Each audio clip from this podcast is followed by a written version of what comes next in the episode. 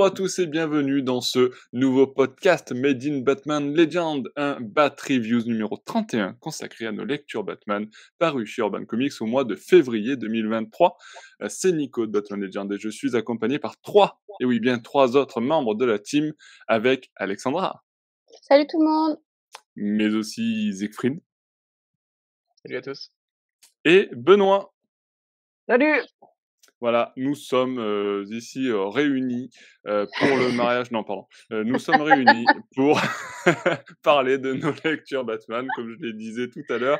Et on va entamer tout de suite ce podcast dans le feu de l'action avec un comics qui était quand même plutôt attendu. et j'aimerais avoir ton avis sur celui-ci, Alexandra. C'est Batman The Night. Parle-nous euh, un petit peu de ce récit écrit par Chip Zdarsky euh, et illustré par Carmine dit Gian Domenico.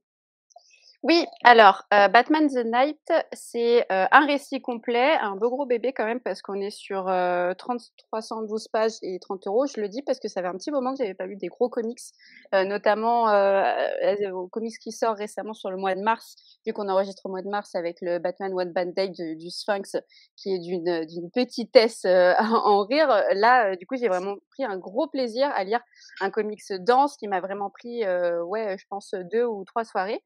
Et euh, contrairement plus c'est gros, plus c'est de plaisir euh, à lire. Euh, et moins de 18, cette Cette réplique est moins de 18. Bon, ok.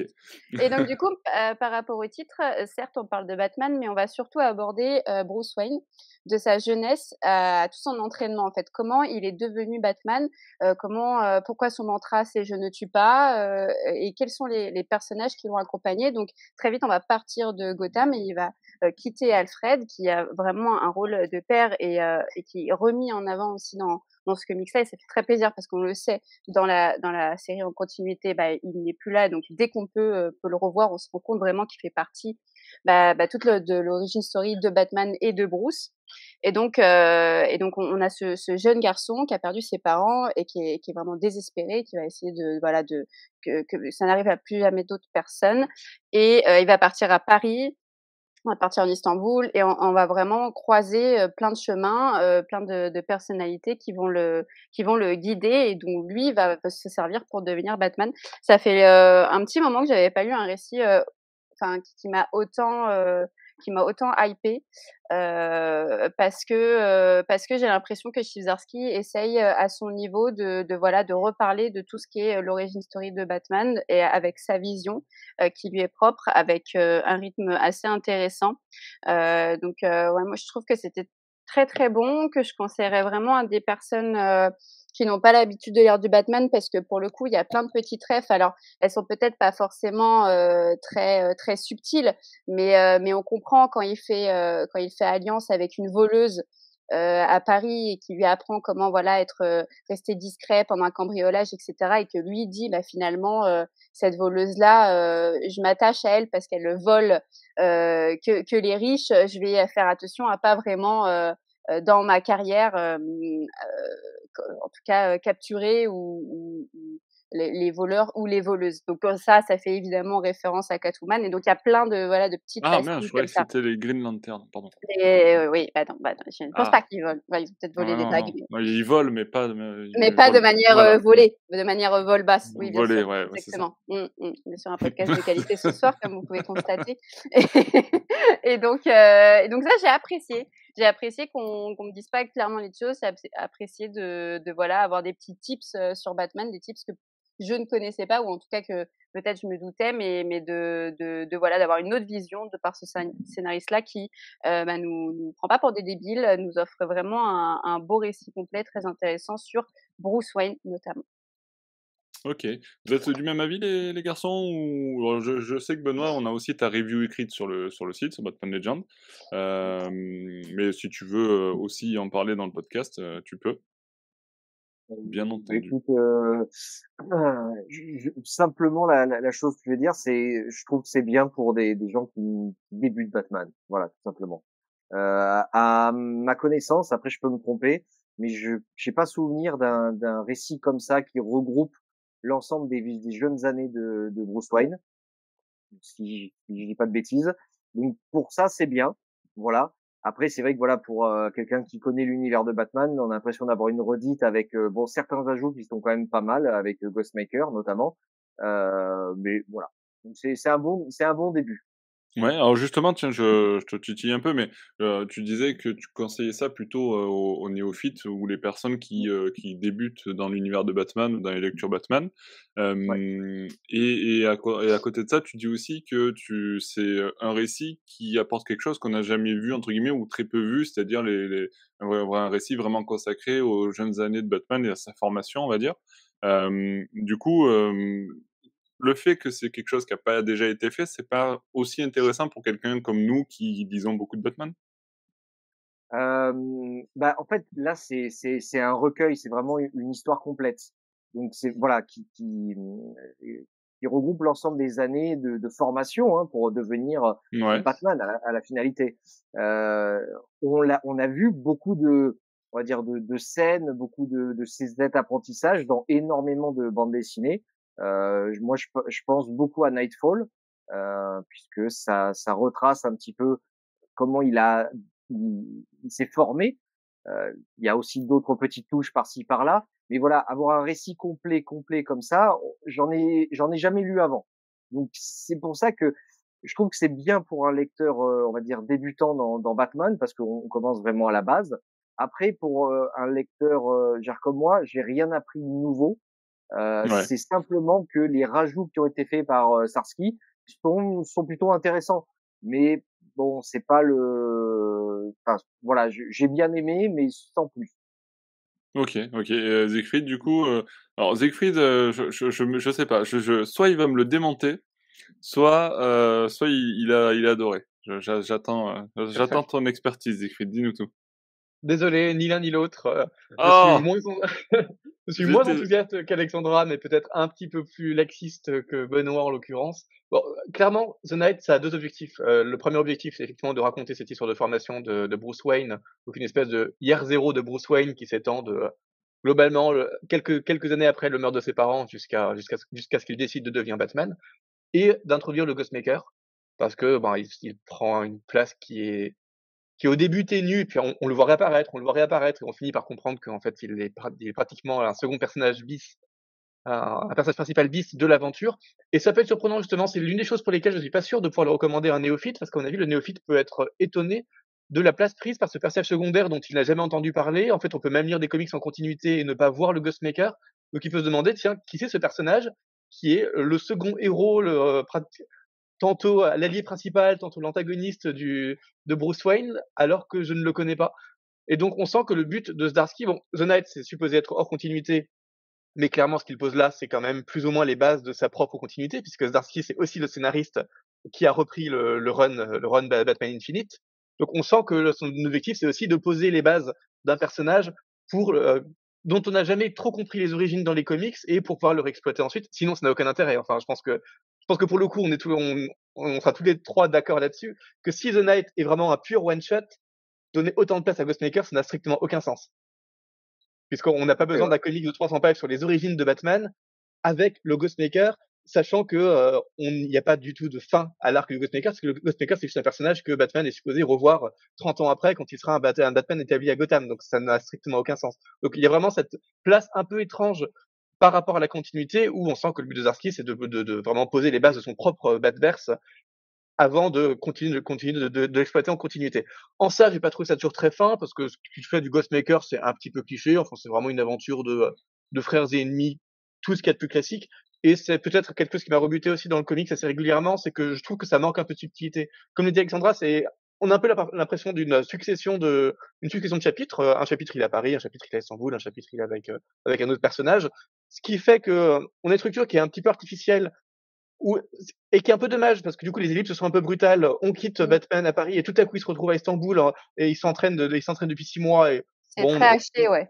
Voilà et donc on n'a pas vu à quel moment il a décidé de finir sa formation dans une ville et décider de mener l'enquête pour découvrir le prochain expert avec lequel il va s'entraîner dans la prochaine ville, alors que c'est peut-être ce qui m'aurait intéressé aussi, plutôt que juste de le voir. Oui, bah, on sait en fait qu'il a, qu'il a subi une partie de son entraînement dans un monastère, un, monastère, un monastère tibétain. Donc, nous le montrer directement dans le monastère tibétain, c'est nous montrer comment il y est arrivé, bah, c'est nous montrer quelque chose. La partie qu'on sait déjà, et pas la partie dont sur laquelle on aurait pu vouloir en savoir plus. Donc voilà, ça donne un côté haché et surtout ça empêche de se de vraiment se poser et euh, ce qui est, un, un petit peu un petit peu dommage parce que ça empêche aussi de créer de l'alchimie avec les, avec les différents personnages parce qu'on sait que les personnages sont juste amenés à apparaître euh, temporairement sur quelques planches et à disparaître après sans plus jamais être mentionnés.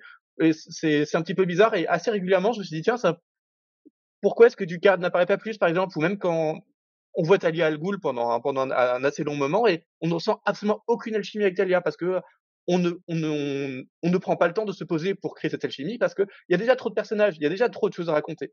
Donc peut-être que euh, Zarsky a été un petit peu dépassé par l'ampleur de ce qu'il a voulu raconter, qui est l'intégralité de la formation de Batman en un, en un comics, qui est quand même assez, euh, assez gros. Et à force de vouloir être exhaustif, ben, a, a loupé le coche de euh, créer des relations humaines avec les différents formateurs, alors que finalement c'est ce qui, c'est ce que j'aurais aimé. Et du coup, on se retrouve avec un Bruce qui n'évolue pas vraiment. Enfin, il apprend des choses d'un point de vue technique, mais euh, le personnage est assez insupportable. Enfin, je sais pas ce que vous en avez pensé, je trouvé un peu tête à claque. Il n'a aucune maîtrise de soi. Et on se dit que Batman, une des choses qui le caractérise, c'est quand même que c'est quelqu'un qui a un sacré, self-control. Mais là, du début à la fin, à chaque fois, il se laisse déborder par ses émotions. Donc on se dit, au début, c'est normal parce qu'il faut qu'il apprenne. Bon, il a, il a, il a, il a vu 3 mètres, il apprend, il l'a toujours pas appris. Il a vu 6 mètres, il a, il a accumulé des échecs, mais il a toujours pas appris. Bon, peut-être a un moment, il faut qu'il comprenne que la première chose qu'il doit faire, c'est apprendre la maîtrise de soi, surtout quand tout le monde, tout le monde le lui répète et qu'il continue de se laisser emporter à chaque, à chaque, chaque micro-provocation. Donc c'est, un peu dommage parce que c'est typiquement dans un récit de 300 pages qui se faisait raconter comment euh, l'orphelin devient euh, devient le Dark Knight. Enfin, du coup, toute l'étape où il est uniquement The Knight avant d'être The Dark Knight, ben, on s'attend à voir vraiment sa progression et on la sent pas trop. On voit qu'il apprend des choses, il apprend des techniques de combat, des, techniques de, de, de camouflage, de, de, de, ce, genre de choses, mais on le voit pas vraiment apprendre intérieurement, à part, comme l'a dit Alexandra aussi, par des choses qui sont euh, qui sont pas hyper subtiles. Enfin, typiquement le la réplique sur euh, j'ai beaucoup appris avec cette avec cette voleuse. Si un jour je rencontre d'autres jolies femmes voleuses, mmh. je saurais voir qu'elles ont bon cœur. Wink wink. Waouh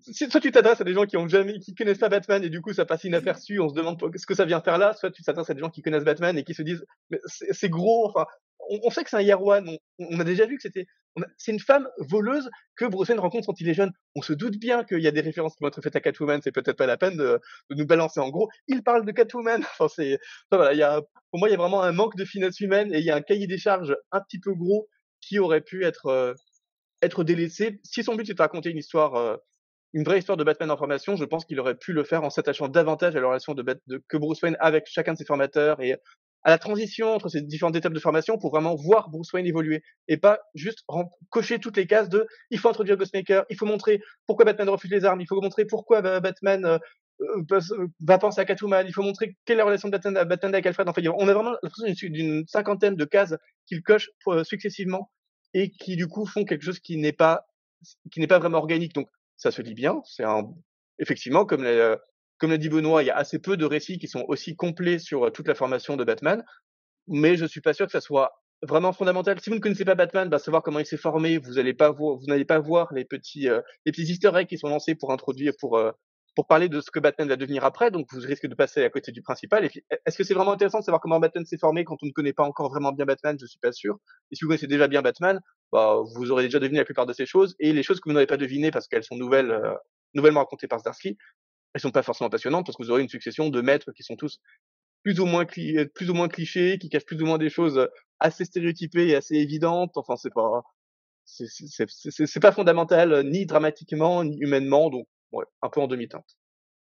Un peu en demi-teinte. on aurait eu un petit peu euh, plusieurs avis euh, très différents, euh, mais qui se rejoignent quand même finalement assez dans le, fait de, dire que c'est pas forcément indispensable, mais que c'est une lecture plutôt sympa quand même, malgré tout. Voilà. Après, apprendre avec quelques pincettes sur certains aspects. En tout cas, voilà, l'équipe a plutôt aimé et j'aimerais ben, qu'on continue ce podcast avec une autre lecture. Une lecture, alors on parlait de Batman de Chips Darsky, et bien justement, figurez-vous que Chips Darsky fait maintenant aussi dans la continuité Batman, et ça s'appelle Batman Dark City, qui fait suite donc à Batman Infinite. c'est toujours dessiné par Jorge Jiménez. je dis toujours par rapport à Batman Infinite, bien sûr, pas, pas par rapport à Batman The Night. Et cette fois-ci, je vais danser la parole à Benoît pour qu'il nous parle un petit peu de ce récit. Qu'en as-tu pensé de ton côté? Euh, Moi, j'ai bien aimé. C'est un récit qui va à 200 à l'heure. alors, c'est donc, on va dire, Batman est accusé. alors, je sais pas si je vais spoiler ou pas, mais bon, on va dire, il est alors, accusé attends, attends, attends, attention. Spoiler alert ou pas spoiler alert? Si c'est la première ligne. Euh. Je dis pas qui, je dis pas comment, je dis pas pourquoi, mais il est accusé d'un meurtre. Oh là là Et donc il va y avoir euh, un adversaire inédit qui va euh, pourchasser Batman. Donc c'est c'est un, un, espèce de ouais de truc qui va à 200 à l'heure. je vais pas dire. On, peut, le dire, on, peut, on peut le dire, c'est un robot on peut le dire. Je, le dis tout simplement. Je, le dis parce que c'est marrant parce qu'avec Alex, on était au festival de BD international de la BD d'Angoulême et on a rencontré Jorge Jiménez qui et du coup en dernière question, d'ailleurs vous pouvez retrouver l'interview sur batmanlegend.com, mais sur la dernière question, on lui a demandé bah, justement bah, en France, ben, il y a le nouveau récit avec Chip qui arrive. Qu'est-ce qu'il peut nous en dire? Quelles sont les différences qui nous attendent, etc. Et il n'a pas voulu en dire trop, hein, forcément. il nous a dit juste un truc. Je suis fan de Terminator. Alors voilà pourquoi je dis, on peut dire que c'est un robot. effectivement, un, robot qui, qui, qui attaque, qui s'attaque à Batman. Ouais, ouais, c'est ça. Et puis là, c'est vrai que la, la référence est, bien, est bien trouvée. Euh, ce qu'il y a de bien dans le, moi, ce que j'ai trouvé de sympathique, c'est qu'on revoit enfin un Team Drake euh, en Robin. On parlait la dernière fois dans le dans le dernier podcast. Euh, on voit un peu aussi euh, Superman, etc. Et il y a des situations quand même bien what the fuck, comme euh, la tombée de l'espace, une chute depuis la tour de guet jusque sur Terre où Batman fait ça à capella. C'est quand même une petite beauté. On est Alors, quand même je passe un message je passe un message, désolé, je te coupe, mais je, je, je mets au défi Thomas Pesquet euh, de nous faire une petite sortie à la Batman. Euh, L'un de ces jours, voilà. Euh, Thomas, si tu nous entends. Faut déjà qu'il remonte. Hein. voilà, bah, le jour il remontera, bien entendu, bien entendu. Pour descendre, faut-il déjà remonter? Euh, Exactement. mais je n'en doute pas. Et ce que j'ai bien aimé, c'est qu'il y a un énorme, pas un gros, pas un clin d'œil, mais c'est euh, une reprise d'un personnage de Grant Morrison. Euh, Ça, c'est difficile. Ouais. Est-ce qu'on peut spoiler ou pas ça? Ouais. Mais voilà, c'est j'adore Grant Morrison, j'adore son récit et j'aime que Chidarsky ait repris euh, une partie de ça, euh, qui est une, continuité. Donc, euh, ouais, pour moi, ça a bien marché. Ouais, toi, t'as as, beaucoup apprécié. Alors, euh, pour toi, Alexandra, tu, euh, tu, tu, as bien aimé aussi ce, ce nouveau Batman euh, Dark City? Oui, j'ai bien aimé. En fait, j'ai surtout aimé à partir de la, de la, deuxième moitié, on va dire. Enfin, quand vraiment il y, a, y, a, y, a, un peu plus de, comment dire, de profondeur, que ce soit au niveau de Batman, que ce soit de Team, euh, mais euh, la, première partie, il y avait des facilités au niveau des scènes d'action. Comme tu disais très bien, Benoît, ça allait très vite. Et du coup, pour moi, ça allait trop vite. Et j'avais un peu peur de revenir à ce qu'on avait typiquement dans les autres séries Infinite euh, sur le Batman, où c'était que un enchaînement d'action avec plus ou moins un fil rouge, mais qui n'est pas vraiment très clair, ou qu'en tout cas est trop facile. Donc là, c'était un petit peu le cas sur pourquoi Failsafe, donc le robot, s'attaque à Batman et pourquoi il arrive à, à, à parer tous ses coups. Euh, c'est là, oui, bon, d'accord, ouais, bon, c'est Batman, quoi. Euh, et, euh, et donc, au final, après, j'ai l'impression qu'il y, y, a une sorte de tweet. Alors, je, twist, je saurais plus le dire à partir de quand, je sais plus où j'ai noté ça, mais mais où, enfin voilà, il y a une relation qui est, qui est un peu plus logique entre entre Batman et Tim Drake et moins de questionnements un peu euh, émo-gothique de Batman. Enfin, au début, c'était que ça, quoi. Il me fa... J'en ai marre, en fait, de « Ah oui, je suis seule et solitaire, mais en même temps, je veux faire le bien, mais en même temps, j'aime Gotham, mais en même temps, j'aime pas Gotham. » Ah, c'est bon, j'ai compris. En fait, ça fait euh, 20 comics que c'est ça. Et, et j'étais là en mode « Ah, zut !» Parce que justement, comme tu le dis bien, Nico, on a rencontré euh, Rory Jiménez, on a rencontré, euh, voilà, James Sor, qui est un homme, je sais plus s'il en avait parlé, mais...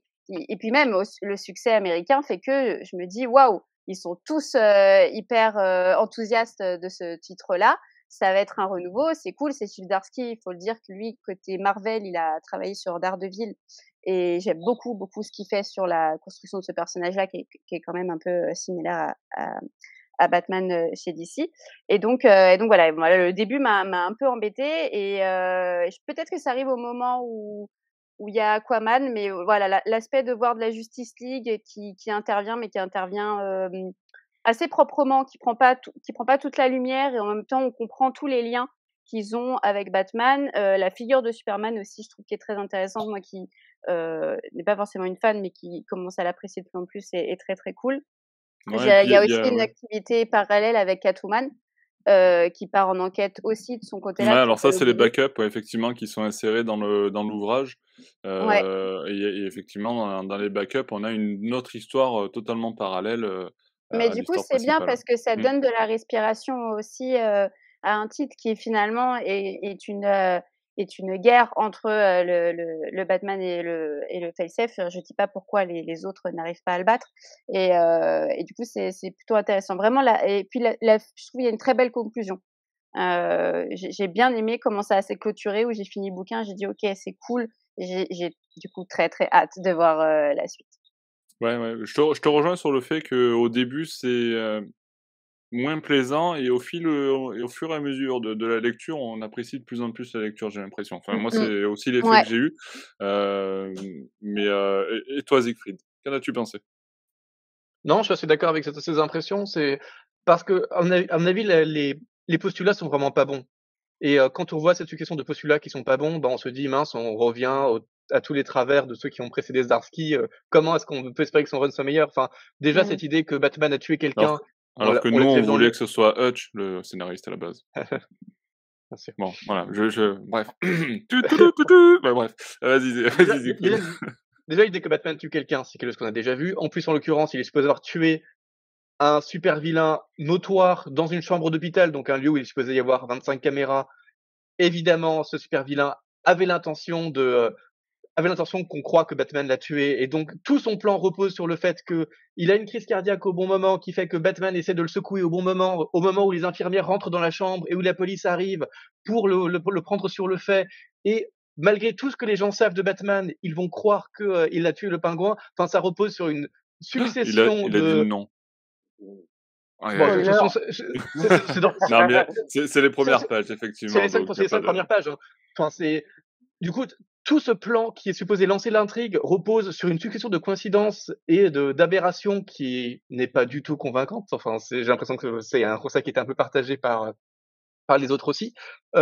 puis ça, puis on nous rappelle les événements de la Tour de Babel. Donc la Tour de Babel, je vous rappelle que c'est c'était à ma connaissance, c'est la première fois qu'on nous confirme que ça se passe dans le dans dans la dans la continuité actuelle. Ouais, je, je de mon côté, j'ai cette impression aussi, ouais il y a peut-être des références. Enfin, c'est la première fois que c'est vraiment confirmé. On nous dit, euh, on nous rappelle que Batman, à une époque, avait établi un logiciel euh, où il avait noté comment vaincre chacun des super-héros.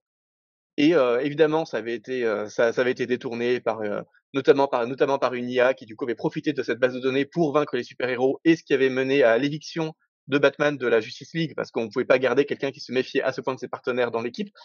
Déjà, j'avais trouvé ça complètement débile parce que on parle de Batman quand même. Pourquoi est-ce que Batman aurait besoin d'écrire Enfin, vous imaginez les fichiers de Batman où euh, il va écrire Superman euh, peut être tué grâce à la kryptonite. Bon, ça, c'est le genre de truc que Batman se faisait garder en tête. Enfin, c'est évident que le noter quelque part, déjà, c'est absurde parce que c'est pas, il est supposé s'en souvenir, c'est quand même relativement basique, et c'est évident que le noter quelque part, le seul intérêt que ça peut avoir, c'est que ça peut être exploité ensuite par des, par des. Donc déjà, l'idée était stupide en soi, donc j'étais bien content qu'on se passe à autre chose. Donc réintroduire ça dans la continuité, vraiment, c'était pas. Alors, euh, j'ai une théorie pour ça, pour contrer ça. C'est pas un bon plan. Euh, vu, vu, que Snyder a euh, initié, alors on sort un petit peu là de la review, hein, mais vu que euh, Snyder a initié, on est toujours dans la continuité, et que Snyder, Scott Snyder, a initié l'idée que tous les 33 ans, Batman euh, et euh, régénérer pour qu'il y ait toujours un Batman qui existe dans euh, le monde machin, ben, peut-être que du coup, quand il se régénère, ben, hop, il relit ses dossiers, il dit ah voilà, j'avais noté que je peux tuer Superman avec de la kryptonite et que je peux tuer lui avec ça et que voilà, tu vois, peut-être. Je. Ouais. Je pense que l'absurdité de, tes explications montre à quel point c'est absurde dans, dans, dans le comic. Enfin voilà, c'est ça fait partie de cette succession de postulats qui, à mon avis, ne marche pas du tout. Et de même, euh, on reparle de Batman qui a une. Euh, on je, là, je spoile pas parce que c'est un peu plus un spoiler, même si pas tant que ça. Mais euh, globalement, il a une seconde. il a une seconde identité dont il se sert comme backup et. Et vraiment, on a l'impression qu'il vrille, a un claquement de doigts et vraiment sans raison, en se disant tiens, j'ai besoin de cette seconde identité, alors que c'est pas. On sent pas à quel point c'est mérité ou justifié par le scénario. voilà, il y a beaucoup de choses qui sont des, des, des, concepts qui sont soit expédiés, soit aberrants et vrai, vraiment, ce qui est bien par contre, c'est qu'on sent l'ambition de Zdarsky à mélanger beaucoup de choses, y compris voilà à reprendre des, des, des choses qui n'étaient pas en continuité, voire du dossier noir pour euh, bah pour une, une intrigue qui a envie de raconter quelque chose. Et ça, c'est ça, ça franchement, c'est un truc que j'avais pas senti dans les dans les dans, dans les arcs, euh, dans, dans les runs précédents sur Batman. Depuis Tom King, j'ai l'impression que on avait beaucoup de facilité et pas cette euh, vraiment ambition d'embrasser à ce point l'univers de l'univers de Batman, y compris l'univers en termes de sortie comics, mais aussi l'univers en termes de super-héros, parce que comme l'a dit Alexandra, je crois, bah, effectivement, il y a une intervention assez massive la Justice League qui est assez importante, mais ce qui est normal, puisque comme on fait référence à la Tour de Babel, euh, forcément, les, les, les autres super-héros vont essayer de vaincre aussi ce, ce robot, euh, ce, ce robot fail-safe, donc on, dont on on va pas dire exactement d'où il vient, même si bon, pareil, c'est un peu incohérent que ce robot est globalement conçu pour vaincre Batman, mais il a aussi en lui tous les logiciels pour vaincre les autres super-héros. Alors que comme Batman, enfin comme les personnages, y compris Batman, l'expliquent eux-mêmes, tout l'intérêt c'est qu'il soit conçu uniquement pour vaincre Batman, parce que Batman lui-même sait déjà comment vaincre les autres les autres, super-héros. Donc il n'est pas forcément logique qu'il euh, ait été conçu avec autant de autant de potentiel létal euh, et qu'il est conçu pour être à ce point invincible, parce que c'est évident qu'il va vriller. D'autant qu'il est activé par le fait que Batman assassine le pingouin, mais du coup, comme Batman n'a pas vraiment assassiné le pingouin, comment se fait-il qu'il était activé? Enfin, c'est. Ah, euh, ça, il y a une explication. Dans le récit, euh, ils expliquent que normalement, c'est Alfred euh, qui est censé jouer le le, le, fait de si jamais c'est une fausse alerte, c'est Alfred qui doit désactiver le truc, sauf que n'étant plus là. voilà, justement, tout, ça repose sur le fait que que euh, Batman n'avait pas prévu que Alfred puisse ne plus être là et que Batman n'ait pas prévu que euh, un robot puisse être trompé par la mort, par la mort supposée de, quelqu'un. Enfin, ça, ça implique tellement de choses auxquelles Batman n'aurait pas pensé qu'il euh, y a un moment on se dit bah, c'est plus Batman en fait pour pour être à ce point débile et ne penser absolument rien, c'est quand même plutôt curieux. Donc voilà, comme dit, vraiment l'intrigue repose sur une succession, de postulats. Et on a c'est pour ça que euh, vous dites tous que le début n'est pas bon. Et ça, je suis entièrement d'accord là-dessus. C'est pas que c'est mal écrit. Les dessins de Jiménez sont vraiment, euh, vraiment superbes, mais que effectivement, ça repose sur des, des grossièretés qui, euh, qui rappellent un peu les, les, heures sombres des derniers runs Batman, pour ensuite se diluer. Parce qu'une fois, une fois qu'on a, bah, une fois qu'on a raconté toutes les absurdités et qu'on bah, qu'on est prêt à accepter un peu ce qui va suivre, bah, le reste n'a plus besoin d'être aussi absurde et donc on voit beaucoup, on voit bien davantage les, les, relations que Batman peut entretenir avec les autres, les autres personnages et surtout il y a vraiment cette intrigue très linéaire de, bah, du Terminator, enfin un robot invincible qui fonce juste pour vaincre Batman et tout ce qu'il veut c'est tout ce qu'il veut c'est tuer Batman. Et euh, donc comment est-ce que Batman euh, se contente de fuir et va essayer de trouver des solutions tout, euh, tout en étant dans cette dans cette fuite permanente et en impliquant éventuellement d'autres personnages? Donc il y a une linéarité du récit et de l'action qui est plutôt qui est plutôt chouette avec cette obligation, cette vraie tension où Batman doit essayer de réfléchir tout en fuyant et donc et forcément il oublie des choses, il ne parvient pas à prendre en compte tous les facteurs et pour le coup c'est assez justifié et c'est plutôt euh, plutôt intéressant. Bon, il y a quand même une ellipse où on nous dit tout à coup euh, oui ben t'as disparu donc Felsafe a pris le contrôle de Gotham et il a mis en place des, des espèces de des espèces de robots policiers dans la ville. Vous nous êtes en train de dire qu'un robot dont la seule fonction de tuer Batman a pris le contrôle politique exécutif d'une ville en mettant en place une milice, c'est ça, ça correspond absolument à rien de ce que vous avez raconté là. Enfin, voilà, il y a, plein de petits concepts qui sont assez bizarrement écrits, mais globalement, ça reste. Euh, je suis assez content quand même de ce volume parce que déjà c'est un volume complet qui boucle l'arc failsafe. Donc on nous montre le comment le robot émerge et euh, comment il est euh, comment il disparaît à la fin de à la fin de l'arc. Donc au moins on a on a cette histoire complète dans un volume qui est quand même plutôt conséquent, qui raconte quand même beaucoup de choses en impliquant beaucoup de personnages de façon relativement fine et il parvient quand même à, à, à, intriguer de façon assez originale sur la suite. C'est ce que disait Alexandra aussi, c'est que la, la, fin est plutôt la fin est plutôt réussie et donne envie de faire confiance à Zartris, ce n'était pas évident vu le, vu le début de l'aventure. Donc il y a beaucoup de bizarreries, mais globalement, on sent que c'est un scénariste qui a envie de raconter plein de choses, peut-être un peu trop de choses, peut-être qu'il faut qu'il apprenne à ne pas se laisser emporter. Mais globalement, c'est plutôt pas mal. Par contre, contrairement à vous, j'ai pas été si séduit que ça par les backups. Donc les backups, c'est un, c'est une espèce de dialogue entre euh, Batman et le Batman de Zurenar. Donc c'est très joliment décerné par euh, Leonardo Romero. Mais déjà, je trouve que le disséminé, je crois que c'est trois numéros qui sont vraiment disséminés dans le, dans, dans le volume, bah, ça coupe un peu une, une, intrigue qui est plutôt linéaire pour une respiration dont on se demande un peu à quoi elle sert parce que tant qu'on n'a pas lu la troisième, le, troisième mmh. numéro, ben on n'a pas, on comprend pas forcément les deux précédents. Je, t'es sûr de, pour les backups que c'est ça? Parce que les backups, alors je peux me tromper, mais c'est plutôt Catwoman qui recherche les, les héritiers de Penguin et ensuite le Joker qui. Non? Je dis des bêtises? Non, non, non, non. J'en suis sûr. Tu, tu, tu, tu vérifieras, mais. Bah attends. Ça s'appelle, ça s'appelle même Backup Batman, scénarisé par Zdarsky, dessiné par Leonardo Romero, couleur de Jordi Belair. C'est. Et vous avez eu ça aussi, les autres euh, Non. Et du coup, c'est un moment que je l'ai pas lu.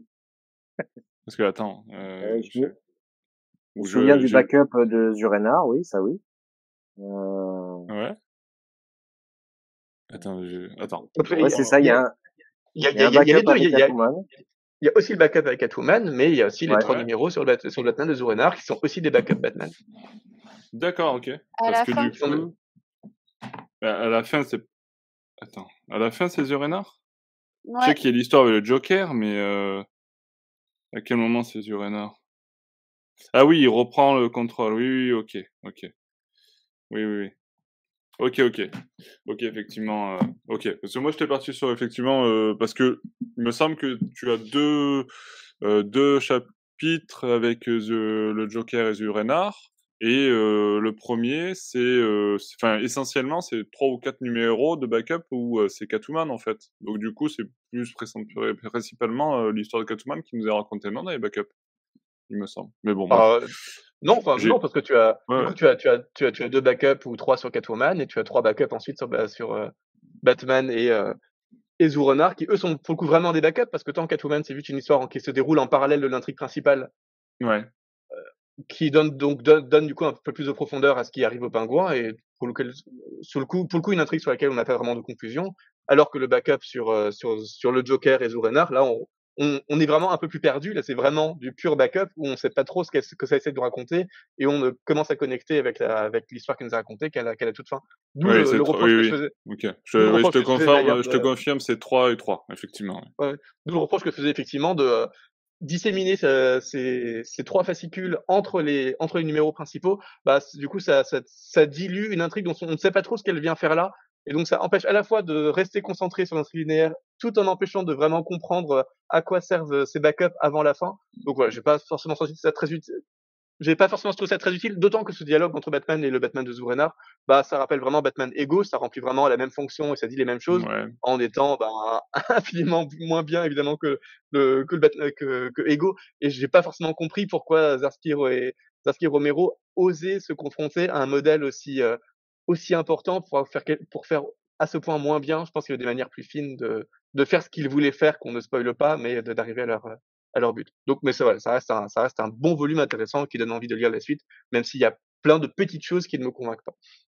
Oui, effectivement, il y a quelques petits défauts, euh, mais ça reste euh, effectivement plutôt plutôt un, bon récit. Et puis euh, euh j'ai noté que c'est peut-être depuis longtemps un, auteur, Chibzarsky, qui qui se lance dans un run Batman sans créer de nouveaux personnages.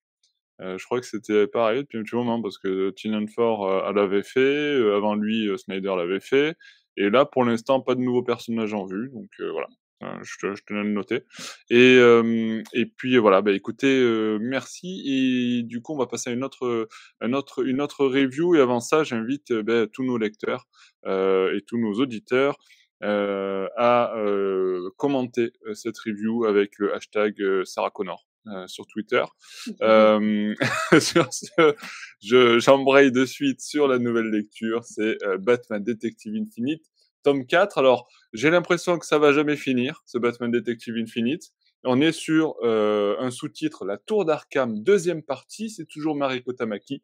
Euh, au scénario, il y a plusieurs euh, dessinateurs, si je ne m'abuse. Euh, et du coup, je vais donner la parole à Siegfried pour nous présenter ce récit. Alors, est-ce que c'est aussi bon voire meilleur, ou peut-être moins bon que Batman Dark City, par exemple. c'est différent. C'est, je dirais que c'est moins bon dans l'ensemble. Enfin, déjà, merci pour le cadeau empoisonné parce que si, vous avez vu le précédent Battery News, vous savez que j'avais vraiment, vraiment pas du tout aimé la première partie de cette tour d'Arkham et je me demandais vraiment comment ils allaient parvenir à maintenir l'intérêt pour la deuxième partie. Bon. Ah voilà, on atteint la réponse maintenant. C'est un peu mieux. Euh, déjà parce que le, le, début est assez sympathique parce qu'il est assez confus. C'est une succession de scènes qui sont a priori décousues dont le lien est assez ténu pour euh, montrer à quel point les enjeux sont assez complexes et vraiment intriqués autour de cette tour. Et euh, même la suite est plutôt pas mal écrite. Le seule chose, la seule chose étonnante, c'est de repartir de toutes ces bases en recréant, en créant tous ces fils rouges, bah alors qu'on a vu en fait les, on a lu les fascicules précédents, donc on sait comment la tour finit.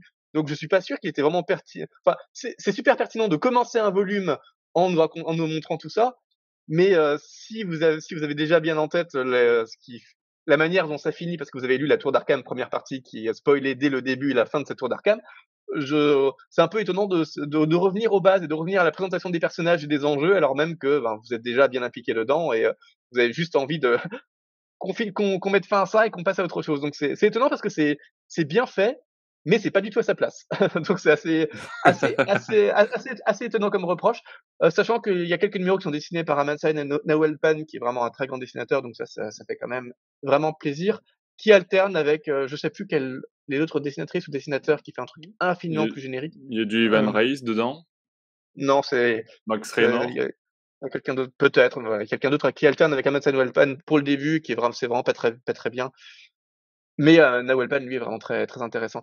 Euh, la fin, du coup, de cette tour d'Arkham est un peu brouillonne, parce qu'en même temps, c'est évident que c'était brouillon quand on lance autant de pistes, tout en nous annonçant la fin, euh, la, en, nous, en, nous, spoilant plus ou moins la, la fin de la tour d'Arkham dès le tout début de la tour d'Arkham, bah forcément, on se, forcément, la, l'achèvement de cet arc n'a pas la surprise qu'on aurait pu espérer. Ah bah, mais tu sais, ils ont fait toute une série sur, euh, sur un détective qui euh, remontait une enquête alors qu'on savait la fin. Hein. On a déjà fait la blague la, fois précédente. Voilà, c'est pour ça que je le, je le cite pas, parce qu'on l'a déjà dit. Mais euh, bon, pour ceux qui n'ont pas euh, suivi l'autre podcast, effectivement, on parlait de l'effet Colombo. Mais c'est, ça a marché pendant longtemps, donc euh, oui, tout à fait. C'était aussi l'effet recherché, je sais pas. Bah ouais, pas forcément, puisque là encore une fois, que, comme on nous annonce la fin, mais qu'ensuite, on, vraiment tout est écrit comme si on ne connaissait pas la fin, et comme si on, pouvait encore faire monter la sauce, alors qu'en fait non, la sauce ne monte plus trop, puisqu'on a déjà eu toutes les, toutes les révélations attendues. Mais voilà, même si ça te fait un brouillonne, la manière d'intriquer tous les personnages est, assez talentueuse. Et ça faisait plaisir de retrouver Tamaki euh, plutôt bonne, encore une fois, voilà, bizarre en termes d'histoire, mais talentueuse en termes d'écriture et d'écriture pure, même si l'intrigue qui en ressort ne raconte rien. On se demande vraiment sans cesse et jusqu'à la fin où ça voulait aller, ce que ça prétendait raconter au bout du compte, et bon, bah, pas grand chose en fait. Et euh, la, la transition avec le nouvel arc euh, qui s'appelle Les Sept est vraiment brouillonne, mais ce nouvel arc, pour le coup, commence de façon très intéressante. Enfin, ça, c'est beaucoup mieux. Donc, c'est aussi contenu dans cette euh, dans cet album avec un Sphinx qui a un nouveau design euh, barbu, un peu plus ventripotent. Enfin, ce qui est pas très cohérent parce qu'on a, déjà vu le Sphinx dans cette euh, dans cette continuité et il ressemblait pas du tout à ça. Mais bon, soit ça c'est le délire des, le délire des nouveaux duos créatifs qui aiment bien s'emparer des personnages en refaisant le design, même si le nom de personne ne ressemble pas à ça. Enfin, je je comprends pas trop, mais pourquoi pas quoi. C'est leur leur petit leur petit délire, mais on a un arc beaucoup plus solide avec qui mélange euh, du Talia al Ghul, du Sphinx, de la corruption judiciaire, des citoyens qui sont innocents mais qui sont poussés au crime. Bref, il y a un cocktail de plusieurs choses que qu'on n'avait jamais vraiment vu réunies de cette manière, qui aboutit à quelque chose de plutôt original et de plutôt intrigant, parce que pour une fois, on n'a pas l'impression d'avoir déjà vu cette intrigue 50 fois et on se demande un peu comment tous ces éléments assez hétéroclites vont interagir les uns avec les autres. Et euh, bien qu'il y ait du coup beaucoup de petits, de petits ingrédients c'est ils sont ils sont concoctés dans un récit qui est relativement linéaire et qui fonctionne vraiment bien. La conclusion est à demi-teinte, mais il y a un message de fin qui est plutôt réussi. Donc c'est la première fois, c'est vraiment la première fois que j'ai dans, dans, dans, dans ce run que j'ai l'impression que Tamaki a compris quelque chose d'assez subtil sur les verse. Jusque-là, elle était, ah. je la trouvais vraiment en pilote automatique, voire euh, vraiment mauvaise, notamment au début de son run. Là, j'ai l'impression qu'elle a compris quelque chose et qu'elle et qu'elle arrive à appréhender quelque chose assez finement. Donc, c'est bien que ça arrive maintenant. Il était temps que ça arrive, mais euh, bon, pourquoi pas hein, Après tout, euh, je, je, trouve que Snyder ou Snyder ou euh, enfin certains des, précédents scénaristes avaient vraiment été très bons aussi à la toute toute fin de leur run. Donc c'est bien de comprendre euh, à un moment donné. pas Snyder du coup. Si les, les tout derniers numéros de Snyder étaient, étaient beaucoup plus fins que ce qui précédait, mais voilà. Donc c'est bien de voir que Tamaki comprend quelque chose de Batverse maintenant. espérons que du coup, ça annonce plutôt du bien, du bon pour la suite. Et donc il y a une troisième partie à ce, à ce volume. Donc après la conclusion de la Tour d'Arkham, et ce début des sets, il y a House of Gotham, la suite. Vous vous souvenez que j'avais plutôt aimé ce backup, je crois que c'est Benoît qui n'avait pas du tout été convaincu, ce backup sur un, un, un petit garçon qui, lors de, je crois que c'est l'assassinat de ses parents, voit à la fois Batman et le Joker et du coup euh, a du mal à identifier vraiment le bien et le mal parce que pour lui, les, les deux personnages représentent deux facettes auxquelles s'opposer. Et du coup, c'est un personnage de, complètement amoral qui va évoluer dans le dans l'histoire du Batverse.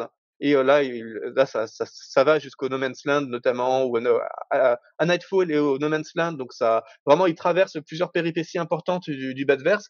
Et comment ce personnage qui refuse de se refuse de suivre la voie de Batman ou celle du Joker va euh, évoluer dans son amoralité et être confronté à tous ces tous ces épisodes.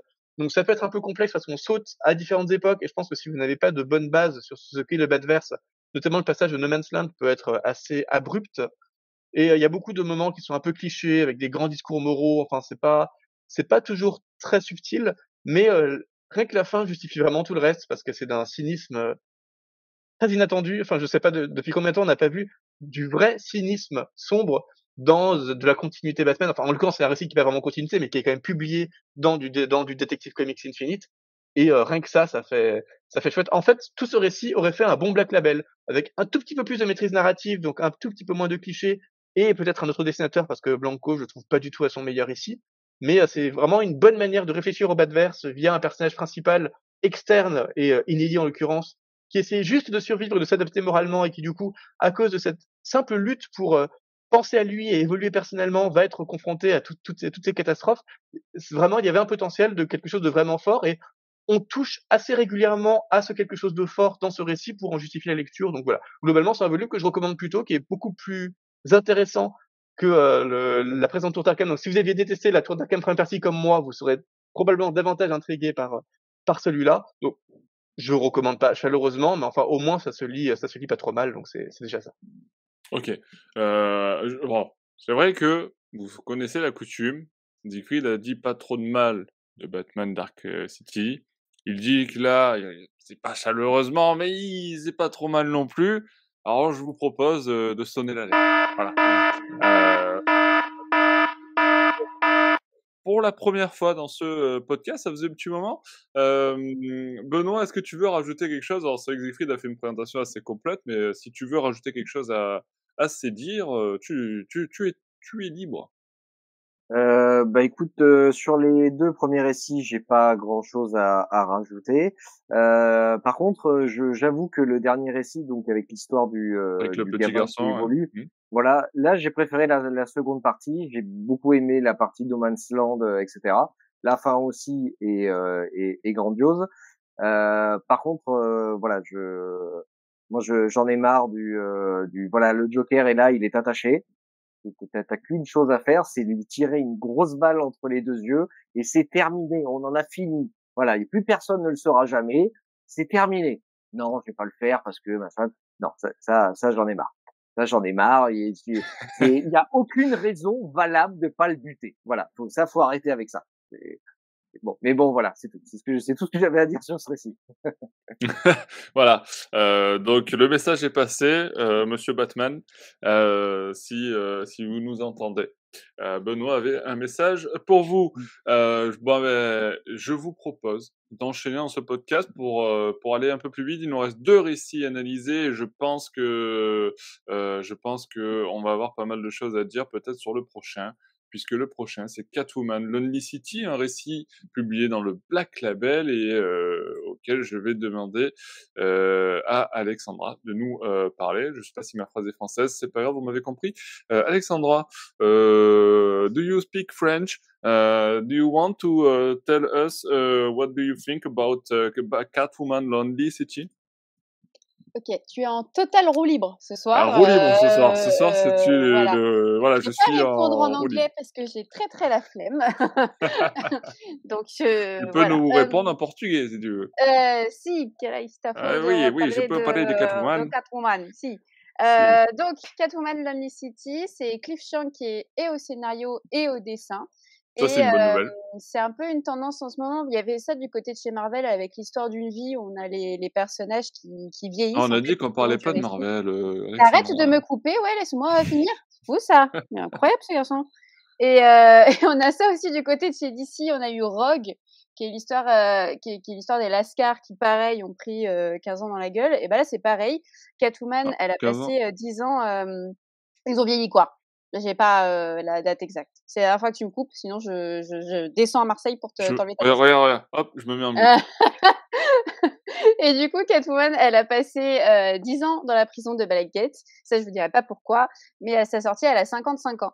Et, euh, et entre-temps, il y a beaucoup de choses qui ont évolué. Si elle, elle a 55 ans, il faut savoir que du coup, toute la galerie de vilains a aussi vieilli. Ils ont pris des chemins de, de vie différents.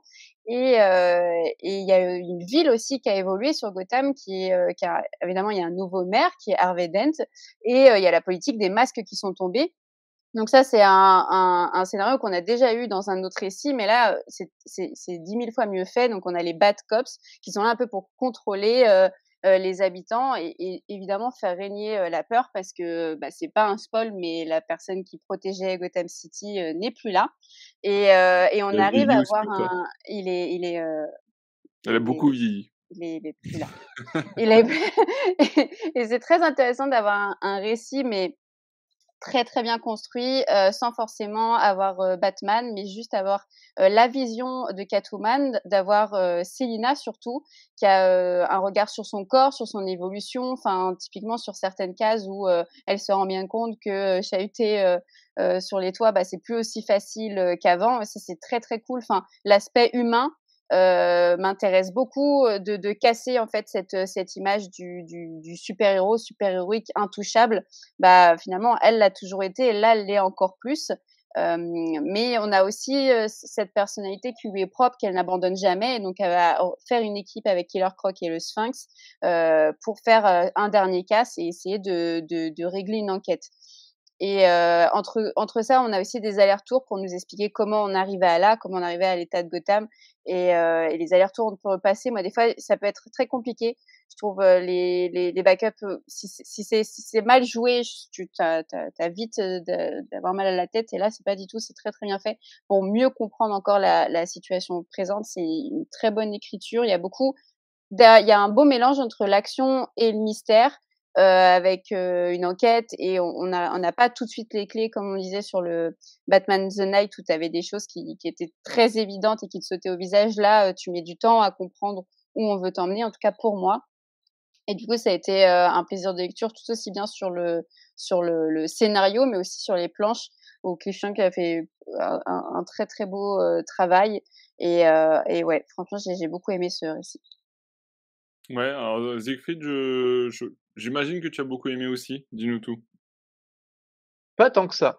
Euh, ah. bon, c'est un récit qui est intéressant. Enfin, déjà, il saisit complètement le, les, le principe même du Black Label dans lequel c'est publié. Je suis pas sûr, je sais, je sais plus si ça a été dit.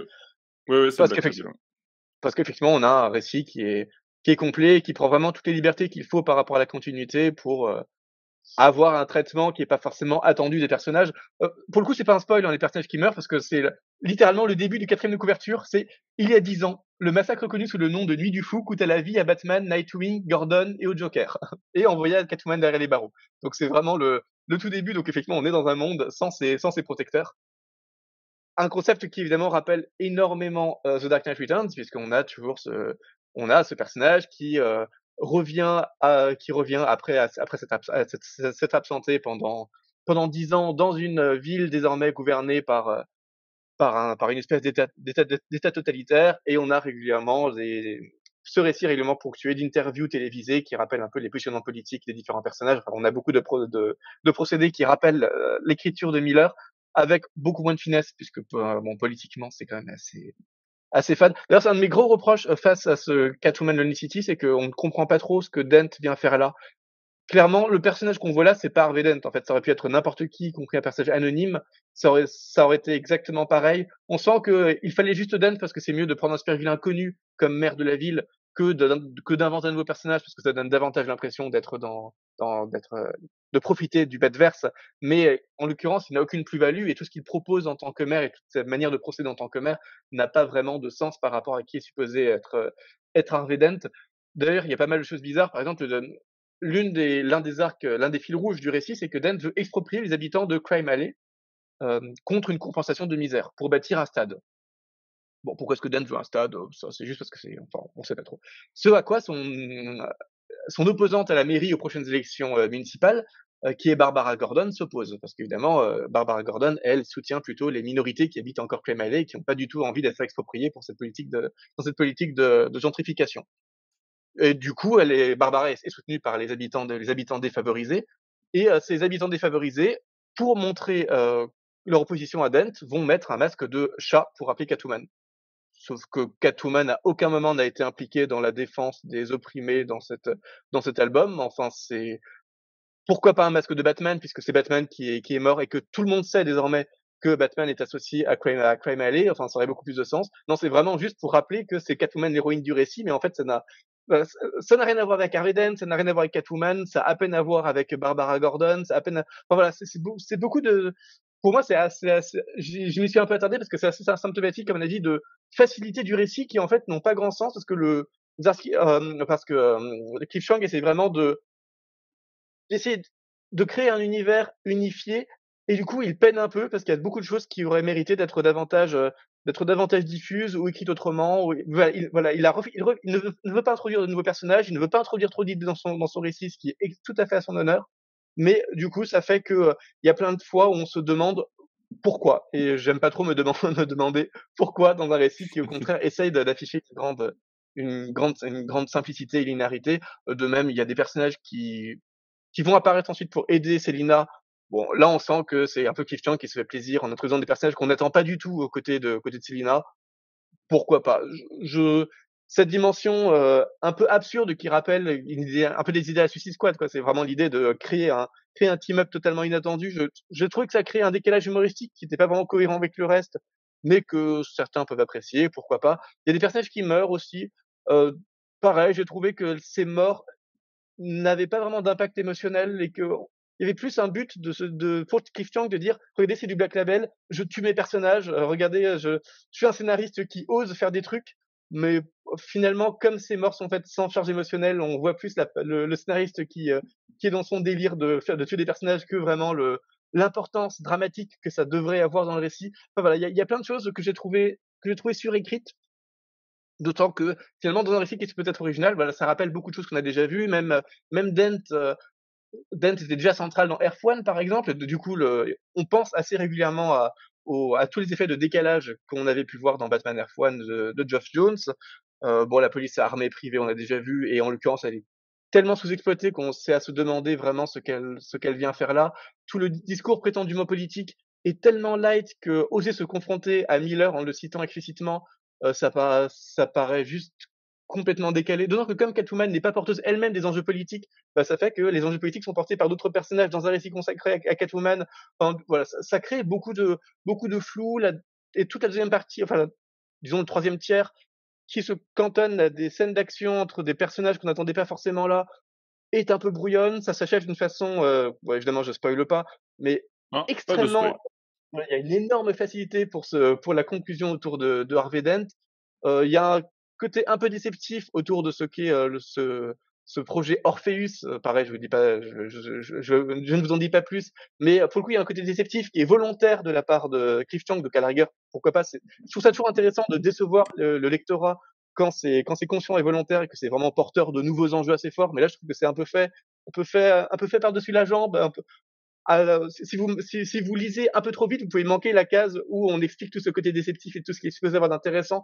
Donc c'est, ça ne rend pas forcément à Batman euh, l'intérêt qu'il est supposé qu'il est supposé avoir. Enfin voilà, c'est, j'ai pas, j'ai pas personnellement réussi à, ressentir d'unité derrière ce mélange d'humour, de nostalgie, de drame, de et euh, finalement, voilà, ça m'est apparu comme comme très gentil, ce qui est paradoxal pour un récit qui est supposé être euh, nostalgique et assez dramatique et assez complet. Et voilà, moi, ça m'a paru assez gentil, dans un comique qui se veut un message, mais qui en fait pose très platement ses enjeux politiques, exposés artificiellement et de façon très répétée. Enfin, c'est assez verbeux les personnages qui qui affichent leur qui affichent leurs revendications politiques d'une manière dont personne ne les afficherait dans dans la vraie vie et en plus en répétant qu'un seul même chose pour être sûr que ça passe auprès du lecteur euh, il y a quelques jolis moments quand même d'écriture, notamment d'écriture sur la vieillesse. Effectivement, c'est ce que c'est ce que disait Alexandra. Sentir cette Catwoman vieillissante qui, euh, qui a mal au genou, qui a mal au dos quand elle essaie de faire ses, ses pirouettes et, et tout le monde le sait parce que tout, tout, Gotham sait que Selina Kyle a été Catwoman et que donc cette personne qui et qu'elle est sortie de prison. Donc tout le, tout, tout le monde, y compris les super vilains qui, qui la connaissent, y compris Dent, savent de quoi elle n'est plus supposée être capable. Et c'est aussi pour ça qu'elle est obligée de s'allier à d'autres personnages. Donc voilà, il y a quand même des jolis moments d'alchimie avec d'autres personnages et d'écriture de la vieillesse, de, de mélancolie, de nostalgie qui peuvent être plutôt euh, plutôt bien faits. Mais pour moi, ce, projet humain, il est complètement écrasé par le devoir de raconter une histoire à message en, euh, rappelant des sources et des inspirations qui sont toutes nettement meilleures. Et c'est un petit peu. Je, je comprends pas trop la hype qu'il y a eu autour de ce récit, à part le plaisir de retrouver un récit complet et nostalgique autour de Catwoman. Et ça m'est un peu passé à côté, malheureusement. Bon, bah vous l'aurez compris, pas d'alerte Siegfried. Euh, Alexandra était plutôt enthousiaste sur ce récit. Siegfried plutôt moyen, hein, euh, pour ne pas dire euh, moins. Euh, ton avis, Benoît, sur, sur le récit, tu, tu, tu, tu sais-tu dans quel camp? Euh, Moi, j'ai, j'ai bien aimé. Je suis d'accord avec Siegfried sur le fait de le lien politique avec Catwoman. Euh, en fait, elle est, elle, ça lui tombe un peu dessus. On la prend comme symbole, mais elle n'a pas vraiment de lien avec tout ça. Mais voilà, j'ai bien aimé après le voilà tout ce qui est le côté euh, euh, des, des, années qui ont passé, donc euh, le, le, physique qui est plus au rendez-vous, enfin plus tellement au rendez-vous, euh, certains certaines relations avec des vilains qui ont vieilli, ça c'est c'est plutôt sympa. J'ai beaucoup aimé le passage avec avec Nigma également dans le restaurant où il dit que pendant des années, des années en fait, il était camé voilà, en fait, il, il était habillé euh, comme ça en vert et il donnait des énigmes parce qu'en fait, il était drogué en fait en permanence. Donc j'aime bien ce, ce truc-là du euh, mec un peu euh, bon qui continue toujours à faire des escroqueries, mais il est un peu, on va dire, repenti de ça quoi. Il se dit bon ben voilà, j'ai eu une phase dans ma vie où j'ai fait le, le, le, super vilain, mais il dit qu'il a jamais tué personne, en tout cas pas volontairement. donc voilà, il y a, il y a des petites touches comme ça, je trouve assez humoristique. Euh, ça m'a un peu aussi certaines les ces vilains, secondaires. Je ne sais pas pourquoi, mais ça m'a un peu fait penser à la série Harley Quinn avec euh, voilà ces, ces méchants qui ont un peu euh, qui sont un peu à côté de la plaque ou qui ont un peu vieilli, etc. Voilà. Je, non, je sais pas, j'ai une bonne un, un, bon feeling sur ce sur ce récit. Ouais, ouais, c'est vrai qu'il a plutôt des, des bons avis de manière générale. Après, euh, bon, bah, les, les, les, les reproches de Siegfried sont aussi justifiés. Euh, tout dépend euh, toujours pareil. Où est-ce que tu situes un petit peu tes attentes par rapport aux, différents récits Et je pense que ça se joue aussi à ce niveau-là. Donc, bah, comme toujours, n'hésitez pas à lire. lire et lire, comme dirait notre ami Comi, lire vos comics et puis vous faire votre vos propres avis. Je sais que Aliénor prépare une review écrite du récit qui sera publiée bientôt sur sur Batman Legend. Ça vous donnera peut-être aussi un autre euh, avis sur, euh, sur ce récit. Et je vous propose d'enchaîner avec la dernière lecture euh, de ce podcast. Elle concerne la Suicide Squad sous le nom de Blaze. Blaze plutôt, je pense. C'est Simon Spurrier et Aaron Campbell, c'est toujours dans le Black Label. Et euh, pour nous en parler, euh, je vais passer la parole à Siegfried euh, une nouvelle fois pour... Euh, bah, alors, euh, qu'est-ce qu'on fait de ce Suicide Squad Blaze? Est-ce que je garde sous la main l'alerte Siegfried ou pas du tout? Oui, tu peux garder sous la main l'alerte Siegfried. Pour le coup, c'est vraiment le... c'est vraiment le comique qui m'a convaincu sur moi et Enfin, du coup, je suis un peu surpris parce que c'est vrai qu'en voyant tous ces retours positifs sur l'Unicity, je m'attendais à l'adorer et euh, tous ces retours plutôt mitigés sur Blaze, je m'attendais à effectivement l'apprécier moyennement, d'autant que Spourier, c'est quelqu'un qui est capable du meilleur comme de choses moins bonnes. Donc, euh, voilà, je, je, partais avec quelques appréhensions et finalement, j'étais tout à fait, euh, tout à fait séduit, presque conquis par ce récit qui donc se trouve dans le Black Label et ça fait plaisir. Enfin, on, vous avez senti régulièrement, je pense, dans nos critiques de comics du Black Label que assez souvent cette appartenance au Black Label paraît quand même un peu gadget parce que euh, soit c'est edgy mais pour être edgy mais sans, rien raconter de particulier, soit c'est même pas si edgy que ça, ça n'a juste rien à faire là. Enfin c'est le Black Label au début autant on était vraiment convaincus. D'ailleurs on avait fait je crois un, un, live sur le Black Label pour le présenter au début et on parlait un peu de tout notre enthousiasme autour de cette cette collection et au fur et à mesure ben ça, ça s'est un petit peu effrité à cause des sorties qui étaient un peu un peu décevante. Là, on s'empare pleinement du concept de, du Black Label pour raconter une vraie histoire. Ça n'a plus rien. Euh, je sais plus, quel était ce récit catastrophique sur, la Suicide Squad euh, publié dans le Black Label et qu'on avait chroniqué il y a 3-4 mois? Euh... Ça doit être Azarello. Euh... Le Suicide Squad d'Azarello, euh, Suicide Squad euh, Get Joker. Ouais, voilà, qui était... Ah non, c'était Malayev, c'est ça, enfin, et, et Azarello, je crois, enfin, c'était vraiment catastrophique. Bref, ça rappelle de mauvais souvenirs, d'autant que le trade d'Aaron Campbell peut un peu rappeler la saleté de Malayev, mais rassurez-vous, ça n'a absolument rien à voir. Donc, l'histoire, c'est que euh, Amanda Waller propose à King Shark, Boomerang, Peacemaker et Harley de les doter de pouvoirs incroyables, mais qui les tueront dans les trois prochains mois, et comme ils refusent parce qu'ils sont pas débiles, leur but c'est de vivre quand même, euh, elle va prendre... Elle, elle, elle, va manipuler les, des, des kidam, enfin les premiers criminels venus dans la première prison venue pour leur proposer ses pouvoirs. Et donc on va voir cette espèce de Suicide Squad euh, euh, canonique qui va encadrer ces personnages complètement euh, ces personnages complètement anonymes. Mais ces personnages complètement anonymes sont ceux qui vont être dotés de pouvoirs quasi divins et qui vont en plus progresser au fur et à mesure de l'intrigue avec cette menace qu'ils vont mourir ils vont mourir bientôt. Donc c'est une association assez étonnante assez étrange et plutôt plutôt plutôt intrigante. D'autant que comme on est dans un récit du Black Label il se pourrait tout à fait, wink wink, que les personnages connus meurent avant les personnages pas connus. Et ça, c'est une dynamique qu'on retrouve assez peu. Généralement, quand on a, on a de la Suicide Squad et qu'on nous qu'on euh, qu'on fait intervenir un nouveau personnage, ben on sait que oui, le nouveau personnage c'est celui qui va mourir parce qu'il faut que des personnages meurent dans Suicide Squad, mais en même temps on va pas on va pas on va pas tuer Harley, donc forcément on va tuer les anonymes.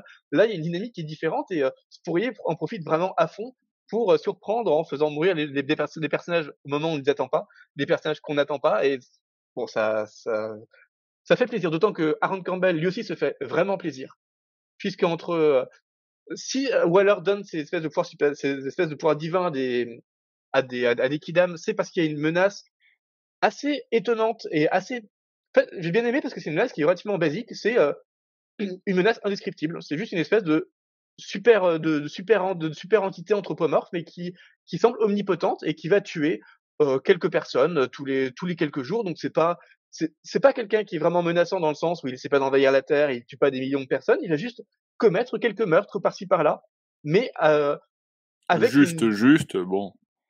Oui, mais avec une, avec une barbarie et un débordement de pouvoir qui inquiète un peu les, les, les, le pouvoir en place, même si en vrai la menace, la, menace effective qu'il représente ne devrait pas justifier d'impliquer forcément des, des super-héros. D'ailleurs, il va falloir du temps pour que la, pour que la Suicide Squad et la Justice League aussi s'intéressent vraiment à son cas.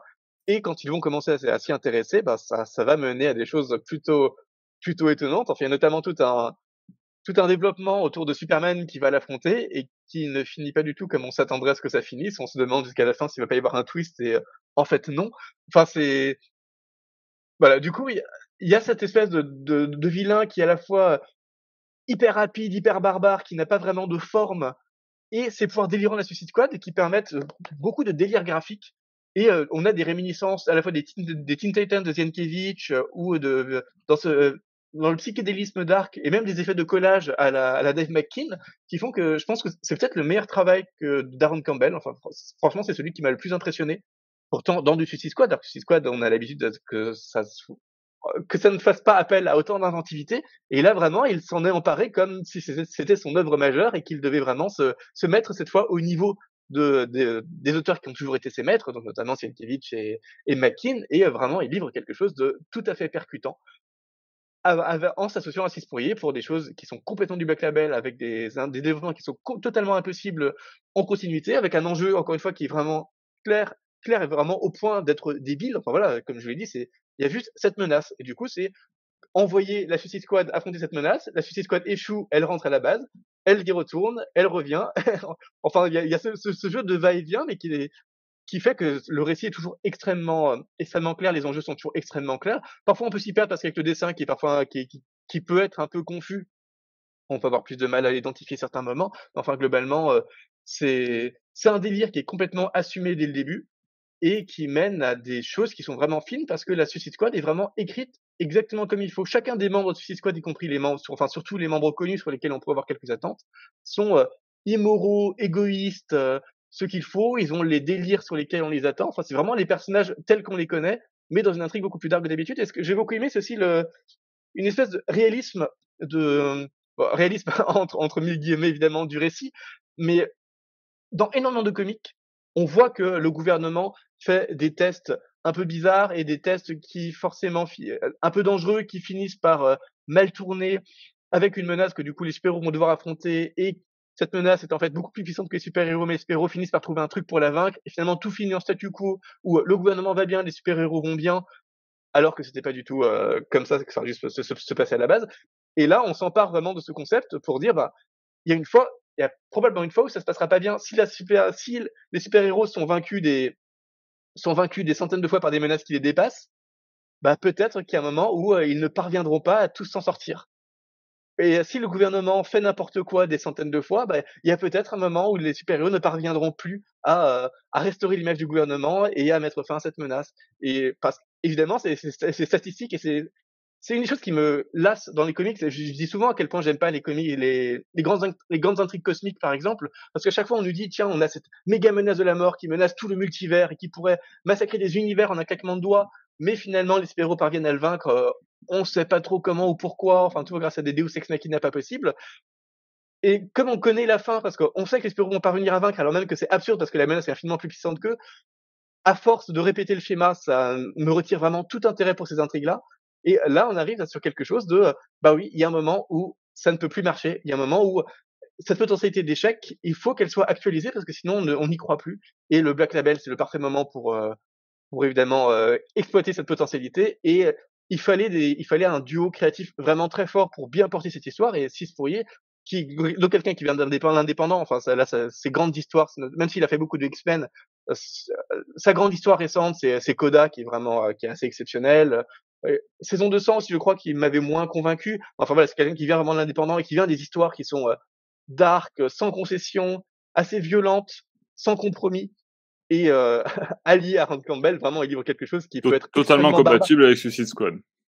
Voilà, complètement. Et ça fait juste tellement longtemps qu'on n'a pas vu de Suicide Squad qui soit écrit et dessiné par des gens qui, qui utilisent à fond le concept de Suicide Squad que euh, voilà, c'est c'est vraiment vraiment une lecture que je recommande. Si vous aimez la Suicide Squad, vous allez totalement la reconnaître, et même si vous aimez juste les comics, ils sont dessinés d'une façon euh, un peu dérangeante et euh, cette idée qu'enfin on retrouve le Black Label déconseillé au moins de 18 ans qui va au, à fond, au, fond de ses concepts parce qu'il permet à ses auteurs de se développer créativement exactement comme ils le souhaitent. Ce, si vous cherchez ce, cherchez ce plaisir-là chez DC Comics et était frustré de pas le trouver, là vous allez le retrouver. Donc c'est vraiment un comics que je recommande assez, assez chaleureusement pour rien que voir enfin des auteurs qui s'éclatent sur, euh, sur, sur du comique, quoi, ça, ça faisait longtemps. C'est bête, mais ça faisait longtemps. c'est bête, mais ça faisait longtemps. Euh, Alexandra, euh, quand, quand, il se passe ce qui vient de se passer maintenant, qu'est-ce qu'on fait? Et ah. qu'est-ce qu'on fait de quoi? Ah, ah, elle m'a cassé, mon, elle m'a cassé mon lancement. Elle m'a cassé mon lancement parce que moi, je voulais lancer l'alerte Siegfried. Ah.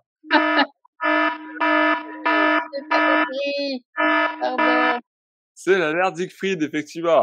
c'est une belle alerte, hein, pour le coup. C'est vrai. Euh, on en a, des fois, il faut que j'aille la chercher, l'alerte. Tu vois, il faut que je, c'est du travail au corps. Je, je, travaille à Siegfried pour essayer de chercher une alerte. Et puis, bah, alors là, elle est servie sur un plateau euh, magnifique euh, et, et, et, inattendu. Je vous l'avoue, euh, c'était plutôt inattendu euh, ce soir.